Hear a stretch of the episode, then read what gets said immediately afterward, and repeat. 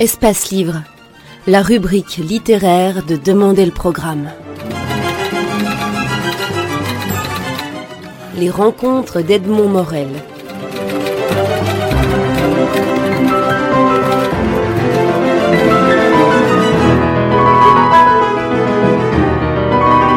Clohagen, André Poncelet, vous êtes à Bruxelles pour nous présenter le dernier né de la collection Le Guide du routard consacré aux villes, avec en couverture, en couleur jaune, noir et rouge du drapeau belge, la silhouette de dos du petit Julien Manekenpis. Alors, euh, Philippe Clohagen, pour vous, comment est venue l'idée si tardive de consacrer un, un, exemplaire du guide du routard à la capitale euh, de l'Europe? Alors, pour une raison euh, très personnelle, c'est que j'ai deux fils de 23 et 27 ans qui ont eu peut-être la chance de voyager dans beaucoup de pays, dans beaucoup d'endroits, qui m'ont accompagné dans bien des, périples. Et euh, au mois de mai, ils m'ont euh, pris à partie parce qu'ils connaissaient beaucoup de choses et ils ne connaissaient même pas Bruxelles. C'était un scandale au niveau d'une éducation qui était évidemment très vacillante. Donc, bon père, j'ai pris le Thalys et nous sommes allés euh, deux jours ou trois euh, à Bruxelles. Et au mois de mai, c'était une ville resplendissante, avec euh, les jeunes filles sur les terra aux terrasses de, de café, les mini-jupes. C'était absolument merveilleux. Et euh, on s'est promené dans le quartier des Sablons, puis des Marolles. On a fait un petit périple chez les jeunes créateurs et tout. Et c'est vrai, comme le dit euh, André Poncelet, c'est une ville euh, qui avait autrefois un petit goût provincial et qui est devenue une vraie ville de jeunes, très avant-gardiste, très novatrice. Et je crois que c'était à partir de ce moment-là qu'avec André, on a décidé de démarrer ce guide de routard Bruxelles. André Poncelet, vous êtes euh, le rédacteur du guide du routard. Vous êtes un ancien belge, je me suis laissé dire, qui s'est exilé à Paris. Un ancien belge, les, César les a conquis il y a bien longtemps déjà, mais bon, je suis toujours belge, j'ai toujours mon passeport. Puisque Philippe oublie de dire, c'est que ça fait, ça fait 3 ou 4 ans que je vous dis qu'il fallait faire Bruxelles. Mais enfin, il fallait qu'il y ait le facteur déclencheur qui intervienne, grâce à ses fils, que j'ai soudoyé d'ailleurs, pour que ça se fasse. Comment on démarre un, un guide sur, sur Bruxelles? Sur une ville que vous connaissiez finalement. Oui, j'y suis né et j'y ai vécu jusqu'à il y a dix ans d'ici. Euh, avant de, m'exiler dans, cette patrie qui m'a accueilli d'ailleurs. Enfin, je suis toujours très bien, mais j'ai toujours la fibre bruxelloise. Et puis, euh, ben, comme on démarre, on va pas vous cacher les choses. On avait déjà comme quelques petits textes sur Bruxelles qui faisaient partie du guide Belgique. Donc, on avait là une bonne base. Il a suffi de bien enrober tout cela dans un bel emballage avec Mannequin en couverture, mais on, aussi en approfondissant les choses et en articulant les, les, les rubriques avec une spécificité bruxelloise qu'il n'y avait pas dans le guide Belgique.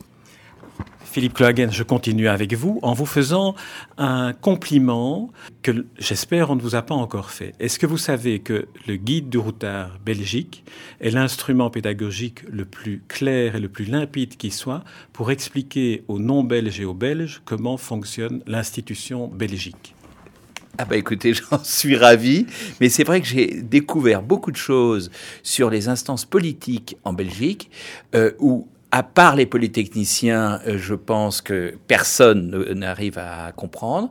Mais euh, André, qui dans une vie antérieure euh, a dû savoir, a dû être pèlerin ou apôtre pour enseigner aux foules d'infidèles. Et, et c'est vrai que nous avons un chapitre sur la politique belge assez clair. Et même moi, j'ai réussi à le comprendre.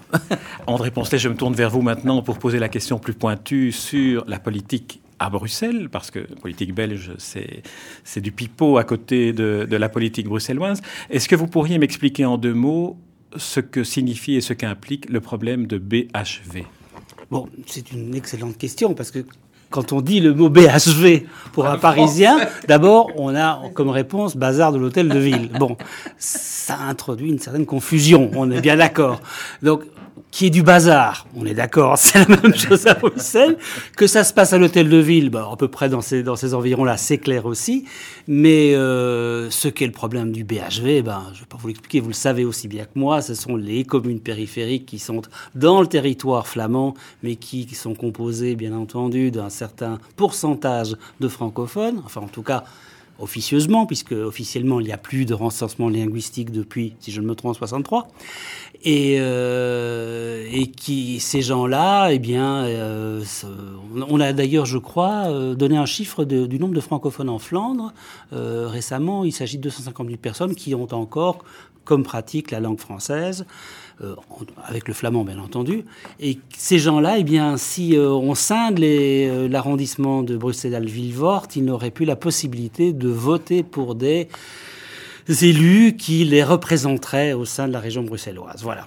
André Poncelet, on va arrêter là parce que dans le guide du routard, il n'y a pas seulement de la politique bruxelloise, il y a aussi l'aspect culturel. Il y a aussi une série de personnalités de la vie culturelle à Bruxelles que vous avez, que vous avez pointé, que vous avez identifié. Parmi eux, je vais en prendre un au, hasard qui est François Skeuten. François Skeuten qui a dessiné, lui, une sorte de guide imaginaire de Bruxelles. Ah les cités obscures, c'est un monument. C'est le cas de puisqu'il a pris comme exemple le palais de justice. Euh, François c'est quelqu'un que je suis depuis très longtemps. Je suis un fan, moi, d'abord. La BD, on est dedans, on est bien d'accord. Hein, quand on était petit, c'est comme Obélix et sa marmite de potions magiques. On est dans la bande dessinée, donc on a suivi toute l'évolution de la BD belge. Et François Skeutel est assurément, avec euh, son compère Peters, un des fers de lance de cette bande dessinée bruxelloise, enfin bruxelloise, oui, belge en tout cas, qui se réclame de ce fantastique qui fait partie de notre quotidien. Donc, euh, un lieu aussi emblématique et aussi extraordinaire que le Palais de Justice ne pouvait manquer de faire euh, euh, l'objet de, tas d'albums. je crois qu'il vient d'en sortir un. Je l'ai un peu parcouru. Je ne l'ai pas encore vraiment lu, mais on a encore ces univers architecturaux extraordinaires. Je crois que son père était lui-même architecte, hein, donc quelque part, il a, eu une inspiration auprès de, des archives paternelles. Et puis, si je ne me trompe, à la maison Autrique, on peut visiter, à Scarbeck, qu'on peut visiter un grenier ou un personnage imaginaire de leur bande dessinée, qui est le professeur dont j'ai oublié le nom maintenant, euh, est là au milieu de ces, de ces archives, de ces plans. Enfin, ça fait partie de toute cette fantasmagorie bruxelloise dans laquelle on se, on se vautre littéralement, parce que c'est tellement un plaisir que de, que, que, que de naviguer dans cet univers imaginaire. Voilà. La maison Tric, qui d'ailleurs est une des premières maisons euh, de, Victor, de Victor Horta. C'est la première maison. La première, hein, euh, ça se voit pas trop, mais enfin on le sait, euh, les archives là sont formelles, c'est bien Horta qui l'a construite. Est-ce que vous avez, Philippe Collagen, aussi travaillé avec les institutions européennes d'une manière ou d'une autre pour expliquer ce qu'est l'Europe? Ce serait plus à André de répondre à cette question, mais pour ma part, je vous dirais que ce qui nous intéresse, c'est euh, de faire aimer le Bruxelles des Bruxellois. Euh, L'Europe est une entité un petit peu administrative, un peu lourde, un peu dénuée de chair humaine, puisque c'est des fonctionnaires qui sont euh, mobiles, qui sont tous VRP entre deux Thalys. Et non, on n'est pas très concerné par ce genre de choses. C'est un autre débat quand on sortira le guide du routard de l'Europe peut-être. Cela dit, moi j'ai à cœur la construction européenne, c'est quelque chose auquel je tiens beaucoup. Et souviens-toi, Philippe, euh, je t'ai suggéré à une certaine époque de systématiquement mettre un petit drapeau européen au dos de tous les guides du routard, tous les guides du routard qui concernent les 27 pays européens figure le petit drapeau européen. C'est une façon de, de se rattacher à cette communauté européenne. Voilà qui est fait. je, vous pose la question à vous alors, euh, André Poncelet, parce que Bruxelles, sans y attacher la dimension européenne, y compris dans, la vie au quotidien des Bruxellois, c'est un peu donner une image euh, tronquée de, de, ce qu'est Bruxelles. Oh, non, non, il y a un chapitre consacré à, l'Europe, aux, aux, fonctionnaires européens, à la perception qu'on a à Bruxelles des fonctionnaires européens. Il y a toutes sortes de d'idées fausses qui circulent à leur sujet. Euh, mais il est clair que Bruxelles a besoin de l'Europe. Hein. Ça, procure, je crois, indirectement euh, 70 000 ou pardon, 70 000 emplois ou 80 000 emplois euh, directs. Ça permet de faire vivre l'ORECA. C'est vraiment une manne pour Bruxelles. Et sans l'Europe, euh, je ne sais pas quelle serait la dimension de de, de Bruxelles. Philippe Clohagen, lorsque vous avez créé le guide du routard, l'industrie du tourisme était radicalement différente de celle que, l'on connaît aujourd'hui. Et euh, j'aimerais avoir votre sentiment sur, sur la lignée des guides dans lesquels vous vous inscrivez, guide du routard, au début et maintenant. L'évolution, vous voulez dire, des, guides du routard? Eh bien, écoutez, quand j'ai démarré le premier guide du routard en 73, c'était un guide qui parlait beaucoup de la route des Indes. Donc, ça vous situe euh, à la fois l'époque et le genre. Donc, c'était euh, une époque où on mangeait beaucoup de bancadam et euh, plus on faisait des milliers de kilomètres, plus c'était formidable. Et euh, en deux mots, euh, ça a été une, une époque euh, où on voyageait comme des cons. Euh, on voyait rien, on, faisait du stop, on dormait euh, euh, dehors, et ça je l'ai fait pendant des années, des années.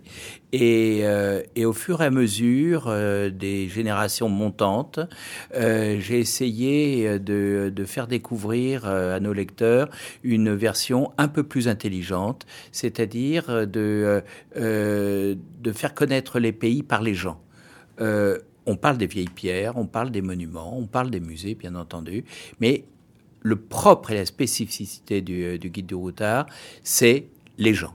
Et donc, comment connaître euh, les, gens, comment les apprécier, en appréciant aussi leurs différences, puisque c'est souvent ces différences qui sont à l'origine des racismes. Eh bien, nous, au Guide du Routard, c'est en appréciant ces différences qu'on est contre les racismes. Et, euh, et ce, petit bonhomme de chemin, et moi aussi j'ai évolué, j'ai travaillé, j'ai beaucoup euh, réfléchi, discuté, au fur et à mesure des, des années, le guide du routard a, évolué euh, très rapidement. On s'est intéressé euh, au dossier sur l'environnement. Vous avez un chapitre sur l'environnement euh, dès, euh, guides du routard il y a une vingtaine d'années. les droits de l'homme très vite. les procès contre les droits de l'homme, c'est une chose aberrante.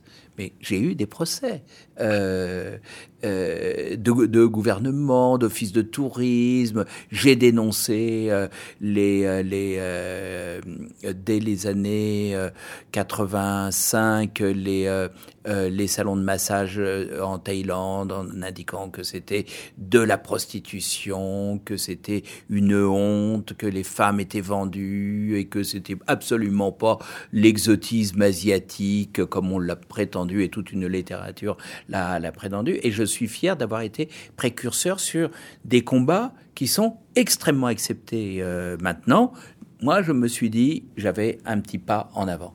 Et c'est vrai que euh, euh, j'ai deux fils qui sont, euh, bah, et c'est normal, très critiques vis-à-vis de, leur père. Papa, je suis pas d'accord. La contestation des enfants qui permet de faire évoluer les choses et les gens. Eh bien, ils contestent beaucoup de choses chez moi. Il y a une chose sur laquelle ils me contestent jamais, c'est le guide du retard. Ils en sont très fiers. Voilà. Et en plus, c'est à eux que l'on doit le guide sur Bruxelles. Donc, donc vos enfants sont, sont des, vrais mannequin pieces pour, voilà. pour chez Ils attendent votre chèque d'ailleurs. Philippe Klagen, André Poncelet, je vous remercie pour, euh, pour cette interview. Je vous remercie pour ce guide de routard qui était vraiment un guide euh, attendu.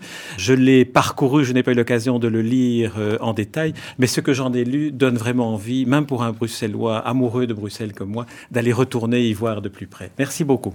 Merci, de nous avoir invités.